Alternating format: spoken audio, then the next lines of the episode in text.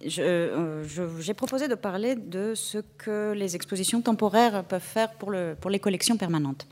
En tout cas, ça s'intitule Les expositions temporaires au service des collections permanentes. Euh, au service de qui, de quoi, comment Est-ce que c'est vraiment un service qu'on rend aux collections permanentes que d'inviter euh, de l'art contemporain dedans? Je voudrais déjà commencer par le fait de rappeler que ce n'est pas si évident. Que il faut d'abord faire une, archéologie d'un format qui aujourd'hui est devenu très commun, mais qui avant-hier était euh, scandaleux, pour ne pas dire euh, sujet à la critique. Euh, en tout cas, choquant. Peut-être que vous connaissez tous l'histoire, arrêtez-moi si c'est quelque chose d'extrêmement connu pour vous, mais je pense qu'aujourd'hui on peut enfin faire un peu un bilan. Ça fait quelque chose comme 15, 15 ans que les interventions d'art contemporain dans les collections anciennes existent. Ça a commencé par le Louvre en 2004. Euh, c'était, euh, à l'époque, ça s'appelait Contrepoint.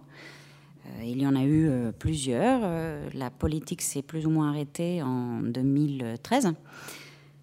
Orsay a suivi en 2005 avec ses projets qui s'appelaient Correspondance. Puis vous avez eu aussi en 2005 une intervention pilotée par le, le ministère au château de Chambord, ça s'appelait Chasser le naturel. Euh, c'était l'époque aussi où le musée de la chasse refaisait euh, ses collections et euh, Claude Dantonez introduisait l'art contemporain comme un fil rouge très important de sa reconception du musée. Et il y a eu aussi Versailles Off en 2005, qui a commencé comme, comme une aventure nocturne et qui est devenue ensuite une grosse machine de communication. Ailleurs qu'en France, il y a eu aussi, bien sûr, euh, un certain nombre d'interventions de ce type. Le, Met, par exemple, à New York, qui a ouvert carrément son aile, le Met Breuer, qui va fermer, euh, ou qui, est déjà fermé d'ailleurs, euh, et qui maintenant laisse place à des interventions d'art contemporain sur la façade et à l'intérieur du grand hall, donc annuel, annualisé. Il y a bien sûr le British qui, comme le Louvre, introduisait des œuvres d'art contemporain dans ses collections. L'Ermitage qui, depuis 2010, euh, s'est lancé aussi dans une politique de ce type. Euh, le, le, Met faisant peut-être figure de, plus d'acteurs le plus volontariste dans ce paysage, puisque c'est vraiment trois artistes qui sont invités cette année, avec des expositions des œuvres qui ont vocation probablement à rester euh, dans les collections. Donc le Petit Palais, que vient-il faire là-dedans? Le Petit Palais a rejoint le mouvement général en 2008 avec une exposition qui s'appelait Intrusion et qui invitait 50 œuvres du Fonds municipal d'art contemporain, mais je vais y revenir. Quelle est la raison de toutes ces interventions? Aujourd'hui, je ne sais pas, on aura peut-être l'occasion d'en parler tout à l'heure, mais que vient faire l'art contemporain dans des collections d'art ancien? C'est peut-être une question que vous ne vous posez plus tellement c'est devenu une évidence. Le Louvre a donné le ton là-dedans. Euh, je ne sais pas si vous avez euh, présent ça à l'esprit, mais euh, Pierre Rosenberg le disait déjà à la fin des années 90, début des années 2000, le musée est vide. Puisqu'en fait, les touristes, ils ne les comptaient pas comme un vrai public, c'est l'effet de marque, l'effet d'événement. Et le public parisien et français n'allait voir que les expositions. Donc les collections étaient vides. Et c'est vrai que si vous bravez la horde euh, de touristes à la porte du Louvre et que vous y rentrez et que vous évitez la salle de la Joconde, dans les collections des peintures françaises, il n'y a personne. Dans les salles de sculpture allemandes, il n'y a personne. Euh, dans la cour Marly, il n'y a pas grand monde. Donc cette idée que le musée est vide est encore une vérité. Aujourd'hui, les 10 millions de visiteurs sont pour 70% des euh, primo-visitants et des, des touristes. Donc devant ce constat que les Parisiens et les Français n'allaient pas au musée, ils ne venaient voir que les expositions au Louvre, il y a eu une, volonté de faire venir du monde. L'art contemporain est arrivé comme ça. Donc c'était une volonté politique. Euh, il faut que la mission du musée, la mission, première du musée est de euh, montrer ses collections et de les partager avec le plus grand monde. Mais il y avait aussi une affaire financière dans tout ça, puisque euh, dans les années 2000, le Louvre a signé son premier contrat de d'objectifs et de moyens avec le ministère, dans lequel il était clairement dit qu'il fallait que le musée développe ses ressources propres. Le mot ressources propres étant la manière polie de dire euh, trouvez les sous comme vous pourrez. Et donc, du coup, les expositions ne suffisaient pas, puisque vous le savez sans doute, euh, organiser des expositions, ça coûte très cher. Et ça rapporte pas tant que ça. Donc l'idée de faire des événements d'art contemporain dans les collections était une manière de pousser les visiteurs à venir et revenir autant que possible dans les collections donc d'essayer de fidéliser un public euh, du bassin immédiat de population. Le choix de l'art contemporain euh, a eu euh, lieu pour beaucoup de raisons. Et si vous relisez un peu les interviews d'Henri Loiret à l'époque, vous, verrez, c'est un argumentaire qu'ensuite Jean-Jacques Ayagon a utilisé aussi pour Versailles. l'idée que ces institutions sont des musées vivants, que le Louvre a été un musée d'art contemporain au XVIIIe siècle, que c'est un musée qui ne peut se couper de la création contemporaine puisqu'il serait mort si vraiment il se mettait à part de ce qui se passe.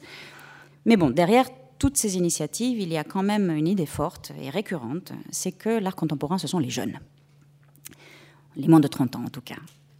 Et cette euh, obsession, du, pas que du ministère, mais des grandes institutions, euh, qui veut qu'on doit attirer le public de moins de 30 ans, dans l'idée que c'est le public de demain et que euh, si, si, ce public-là vient, on a un avenir devant soi.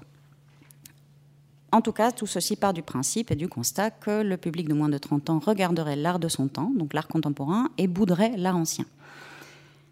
Le Louvre a des outils et des organismes en interne pour euh, évaluer très finement ses publics, donc on peut plus ou moins les croire quand ils, prononcent, euh, ils se prononcent sur la typologie de leur public. Mais cette affaire de. C'est un peu de l'ordre du dogme que l'art contemporain, ça attire les jeunes. Euh, je n'ai pas eu le loisir de lire des études circonstanciées sur la question, donc si vous en avez des références, je prends, puisque je cherche, je cherche depuis des années et je ne suis pas très convaincue que l'art contemporain, ça attire les jeunes. Mais bon, c'est un peu l'idée de base euh, dans toute cette aventure. Euh, il est difficile de contester ce dogme, puisque euh, c'est associé, cette idée de l'art contemporain est associée à quelque, chose de pétillant et de vivant. Je n'en suis pas très sûre, mais bon, en tout cas, ça a peut-être marché pour moi, puisque j'étais là, j'avais 24 ans quand le premier contrepoint a eu lieu, j'étais là au deuxième, au troisième, à Versailles, donc peut J'étais un public de moins de 30 ans à l'époque, donc ça a peut-être fonctionné. En même temps, j'étais déjà visiteuse du Louvre, donc euh, je, ne suis pas très sûre de compter dans les statistiques. Ça a été pareil à Versailles. Euh, le premier Versailles Off, c'était deux nuits euh, gratuites, ouvertes à tous, d'intervention d'art contemporain dans, le château. des lieux qui n'étaient pas ouverts forcément, le grand commun, des, des espaces assez féeriques comme ça. Et euh, la formule a été modifiée au bout de deux ans parce que c'était un effort gigantesque pour deux nuits, donc c'est devenu quelque chose de beaucoup plus euh, monographique et classique, des expositions avec Murakami, Kuntz, euh, dont vous avez tous entendu parler. Et avec l'idée, comme d'habitude, que l'art contemporain, ce sont les jeunes, et que l'art contemporain, ça permet de décloisonner. Le mot magique, c'est ça, décloisonner. Qu'est-ce que ça veut dire? On va avoir l'occasion d'en parler tout de suite. En tout cas, c'est sûr que ça permet de faire de la communication, chose très importante pour nous tous aujourd'hui.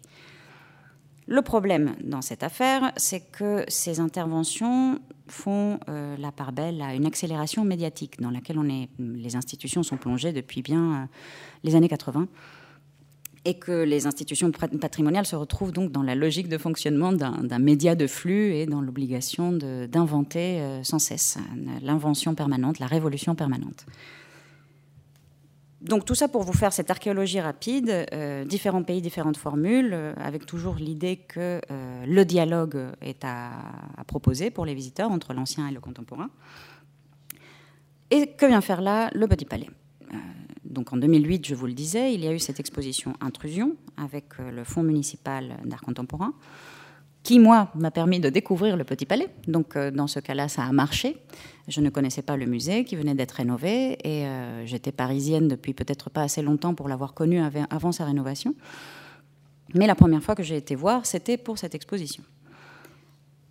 Le musée venait d'être rénové, il était tout beau, il avait été euh, un pôle d'attractivité pour le public, mais l'émotion était retombée et euh, le public ne revenait pas. Cette intervention du FMAC a permis de remettre un peu un coup de projecteur sur le musée. Ça a permis aussi de mettre un coup de projecteur sur le Fonds municipal d'art contemporain qui euh, avait modifié sa politique d'acquisition quelques années auparavant et sa politique euh, scientifique. Donc, du coup, cette affaire a eu euh, un bon retentissement médiatique. C'est une exposition qui a eu euh, des bonnes critiques. Les visiteurs, euh, comme moi, découvraient le musée. Donc, Paris réussit. De manière très amusante, j'ai été recrutée juste derrière, en 2008 aussi, au Petit Palais, pour m'occuper précisément de ça, d'art contemporain dans les collections. Sauf que du coup, entre 2008 et 2013, il ne s'est rien passé dans cette matière-là. C'est sans doute que je porte la poisse.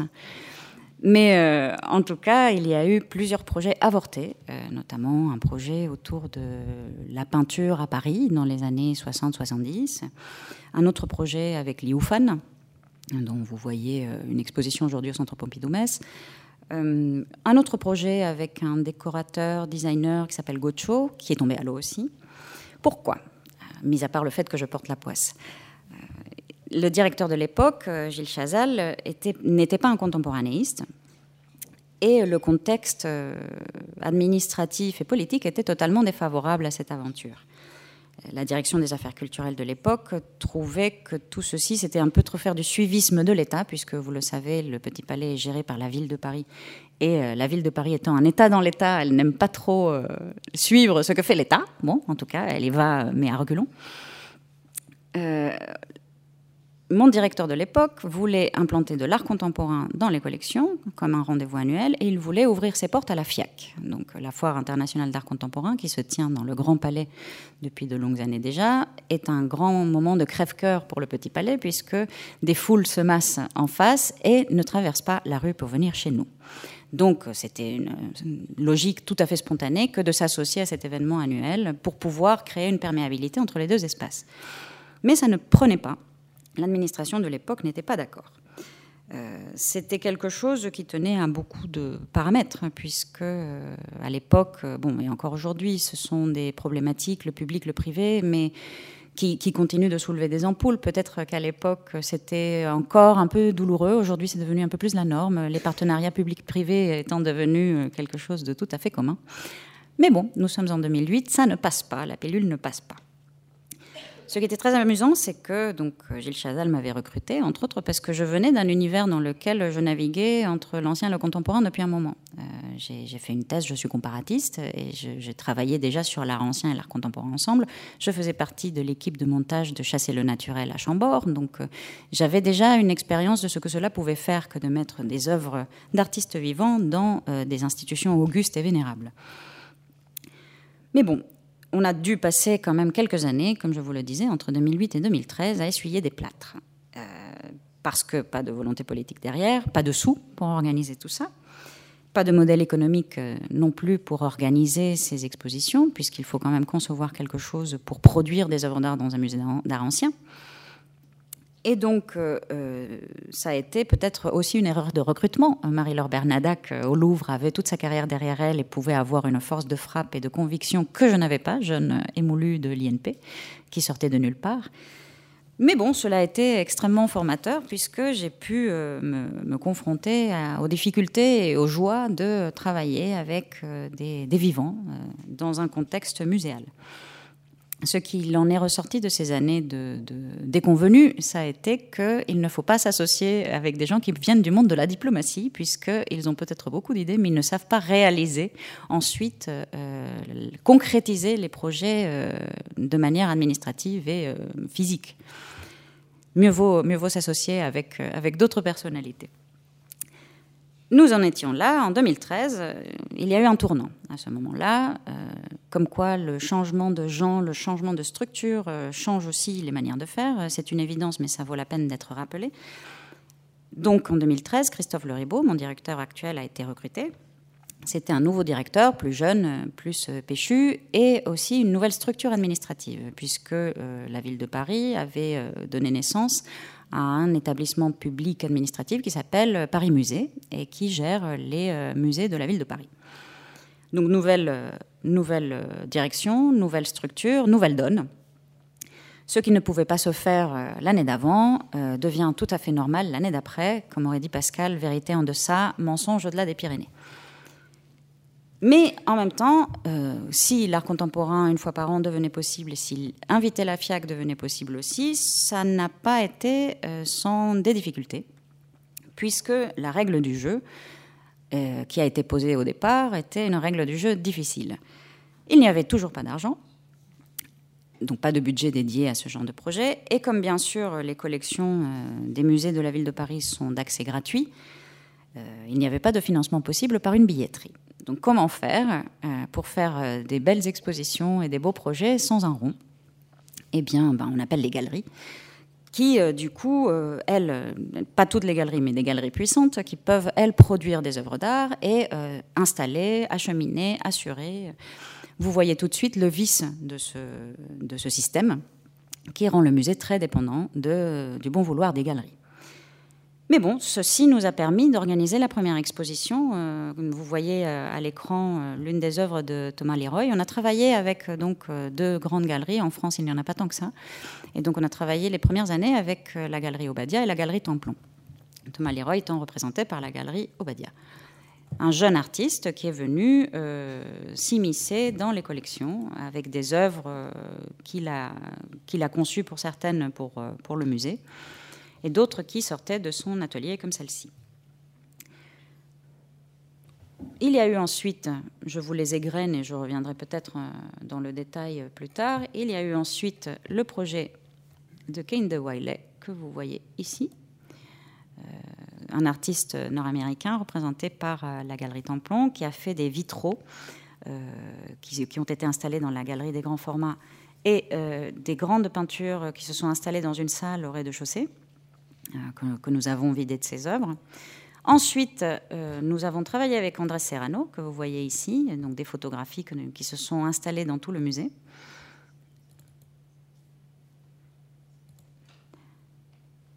Et l'année dernière, oui c'est ça l'année dernière, euh, on a eu l'occasion de travailler avec Valérie Jouve, qui pareil, donc photographie, je m'occupe aussi de la collection de photos, donc vous voyez un petit tropisme photographique dans tout ça, insidieux. Euh, sachant que la photographie est peut-être beaucoup plus facile à manier que d'autres, euh, d'autres formats. Non, ça aurait été très bien, mais non, malheureusement, c'est un musée d'art ancien, ça reste un musée d'art ancien. On reste sage. J'ai, poussé à la roue, mais euh, j'ai pas réussi. Enfin. Donc, on a commencé, comme je vous le montrais, par des artistes très pop. Thomas et Kane 2, notamment Kane 2 étant vraiment une superstar euh, de, cet univers-là aujourd'hui, euh, un peintre très très euh, très très populaire. Pour aller dans le travail d'André Serrano, qui est lui aussi très populaire, mais d'un autre style, un peu plus, un peu plus provocateur, on va dire le travail de Valérie Jouve, qui pour le coup était beaucoup plus en mineur. Et donc cette année à l'automne, rendez-vous avec Yann Peiming, euh, le peintre qui va faire une installation autour des courbets. On travaille donc avec le musée d'Ornans et, euh, et, le studio de Ming. L'année prochaine, 2020, euh, un projet un peu, plus, un peu plus confidentiel, avec une artiste en tout cas beaucoup moins connue que tout ça, Laurence Egerter, pour un projet, pour un projet qui s'appellera Ici mieux qu'en face. Et je vous raconterai pourquoi. Et euh, ensuite, en 2022, si tout va bien, 2021, pardon, si tout va bien, mais bon, euh, on, va voir, les choses peuvent beaucoup bouger. L'invitation serait faite à Stéphane Couturier. Ici, ce qui est très intéressant, ce qui est très, intéressant de voir, euh, c'est que les jeunes artistes comme Thomas Leroy ou Kane de Wiley, qui d'abord se sentent extrêmement honorés de travailler dans un musée d'art ancien, paniquent très rapidement le, lieu en impose très facilement et ce qui semblait un dialogue terme à terme devient vite un moment d'angoisse euh, au plus haut point, qui fait que les artistes, euh, et c'est ce qui s'est passé avec King de Wiley, ils devaient jouer le dialogue, il a vidé une salle. Et c'est quelque chose de très, euh, de très naturel et de très normal. Quand quelqu'un est un début de carrière, la confrontation avec les grandes œuvres du passé n'est pas facile. Et ça se termine souvent par euh, pousse-toi de là que je m'y mette. Et euh, c'est euh, vraiment une tension que l'on ressent. je vous invite à voir les expositions en ces termes-là. quel est l'âge du capitaine? Pour voir un peu quelle est sa capacité aussi à prendre en main cette épaisseur d'histoire et d'excellence de, artistique qui peut être, on le comprend, totalement désarçonnante et particulièrement flippante. André Serrano, lui, clairement, une toute autre vie, un tout autre parcours pas du tout de panique, le dialogue s'est fait en toute euh, souplesse et simplicité, euh, il était ouvert à toutes les possibilités, comme Valérie Jouve, qui, elle, a participé activement à l'accrochage. Peut-être que ce sont des photographes et que du coup euh, la prise de risque pour eux est moindre, puisque confronter la peinture à la peinture, c'est particulièrement complexe. Les photographes ont peut-être une manière de se tenir à distance qui les préserve. On va voir comment s'en sort Ming cet automne, parce que là, pour le coup, la confrontation est directe avec Monsieur Courbet.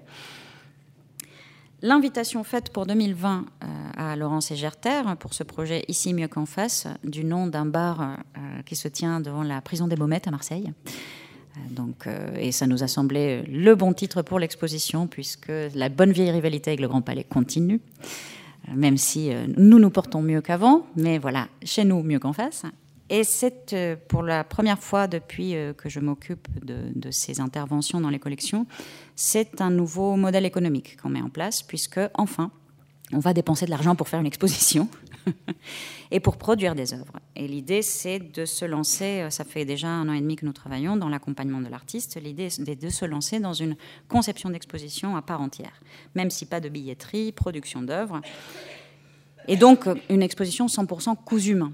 Euh, pour le coup, alors que les interventions antérieures n'étaient pas tout à fait de ce type, euh, qui étaient plutôt une adaptation des œuvres existantes au contexte muséal. L'avantage d'un projet de ce type, c'est que cela fait beaucoup plus sens quand c'est travaillé de l'intérieur, qu'il y a pour le coup un véritable renouvellement en profondeur du regard sur les collections et qu'il y a un effet de surprise non négligeable pour les visiteurs. En tout cas, c'est ce qu'on espère.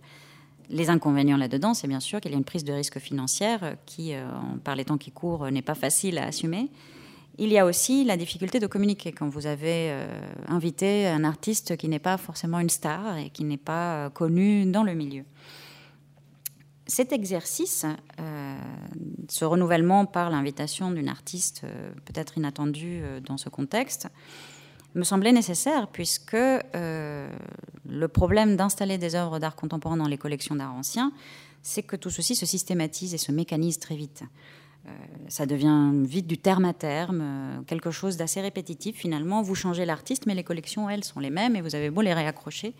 Les dialogues qui peuvent se créer deviennent vite un peu, un peu systématiques. Et il faut dire aussi que tous les artistes n'ont pas comme univers de référence l'art ancien, donc euh, vous ne pouvez pas non plus inviter n'importe qui. Et ce n'est pas parce que la personne est connue qu'elle sera à l'aise dans un musée d'art ancien. Donc depuis 2013, il y a eu différentes approches dans ces accrochages. On a essayé en tout cas d'être un maximum en relation avec les artistes pour servir autant leur œuvre que nos collections.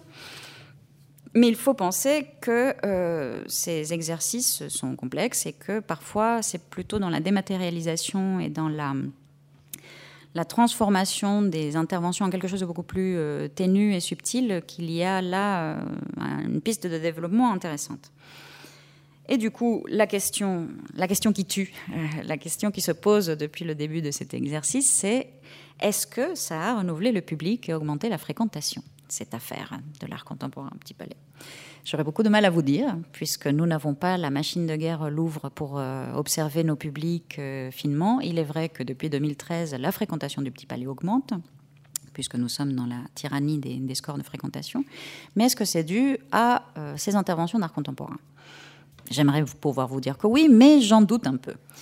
Premier constat déjà, euh, le public de l'art contemporain que je vois venir au musée n'est pas du tout jeune, il est plutôt euh, entre 40 et 60 ans et plutôt bourgeois. Donc euh, c'est totalement de, l'ordre de la perception personnelle, mais ça se répète un peu tous les ans, vernissage, et le public qui vient, rien que pour ça, ressemble à la presse culturelle. Donc voilà. Deuxième constat, ce n'est Euh, il est vrai que ça, c'est quelque chose que j'ai eu l'occasion de confirmer ces dernières années, notamment en travaillant avec la FIAC. Le public de l'art contemporain ne va pas dans les musées d'art ancien c'est assez terrible. Les, ne serait-ce que le public des galeries euh, qui travaillent en face. Bon, effectivement, la semaine de la FIAC est un enfer pour les galeristes, mais euh, ils pourraient traverser l'avenue pour venir chez nous. Ils ne le font pas. Et c'est assez étonnant de voir que les galeries qui installent des œuvres pendant FIAC Project au Petit Palais, pour beaucoup, découvrent le musée, alors que ça fait 20, 25 ans qu'ils travaillent au Grand Palais, qu'ils n'avaient jamais traversé la rue. Dernier constat, euh, ces interventions d'art contemporain dans les collections anciennes, je ne sais pas si ça marche avec le public, mais en tout cas, ça marche avec la presse. C'est devenu un rendez-vous annuel. On nous attend pour voir un peu qu'est-ce qui va s'y passer. Et ça fait un peu ce fameux buzz que nous cherchons tous désespérément pour exister.